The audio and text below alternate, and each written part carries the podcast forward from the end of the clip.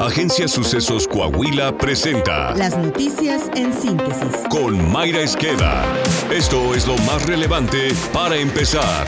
El titular del ejército mexicano, general Luis Crescencio Sandoval, reconoció que el crimen organizado cuenta cada vez con armas más poderosas que permiten penetrar el blindaje empleado por la Secretaría de la Defensa Nacional. El secretario indicó que los vehículos militares han sido agredidos en muchas ocasiones y entre esas ha habido agresiones con calibre 50 y no habían sido penetrados en ninguna ocasión. Sin embargo, reconoció que en el ataque registrado el 10 de enero, uno de los vehículos militares blindados logró ser penetrado, en donde murió un elemento castrense y tres más resultaron heridos. Es armamento de uso militar, armamento que en todo el mundo es empleado por eh, Fuerzas Armadas. Estas municiones que se utilizaron ahí son de especificación todavía más elevada. Son cartuchos que tienen unas características de perforantes, trazadores e incendiarios. Y esto es lo que dijimos, que por primera vez se empleaba en nuestro territorio un cartucho de esta naturaleza. La CDN identificó que los cartuchos fueron fabricados por la empresa estadounidense Take City en 2018 y que son vendidos en el vecino país al público en general. En lo que va del sexenio, dijo el general Luis Crescencio Sandoval, se han asegurado 47.996 armas, de las cuales el 70% llegó a territorio nacional desde Estados Unidos.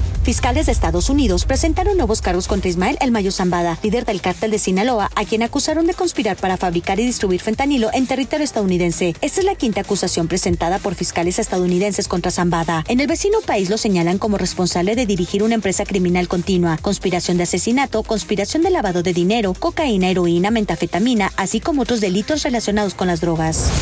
El alcalde de Tasco, Mario Figueroa Mundo, sufrió un atentado cuando se transportaba junto con sus escoltas a bordo de una camioneta luego de acudir a un evento público. La camioneta en la que viajaba el municipio es una suburban blindada, por lo que al ver que las balas no lo dañaban, los agresores intentaron huir en una moto, pero fueron perseguidos por las escoltas quienes mataron a uno y al otro lo dejaron herido. Mario Figueroa ya ha sobrevivido a dos atentados. El primero ocurrió el 22 de julio de 2020, cuando su chofer resultó herido. Ese mismo año, pero el día 21 de diciembre fue agredido a balazos en una segunda ocasión. Quien no corrió con la misma suerte fue Manuel Hernández Hernández, aspirante de Morena a la Diputación de Misantla, Veracruz, y que fue asesinado este jueves en la comunidad de Santa Margarita. Primeros reportes indican que el ataque ocurrió cuando el candidato se trasladaba a bordo de una camioneta y sujetos armados en una motocicleta le dispararon, recibiendo al menos siete impactos de bala.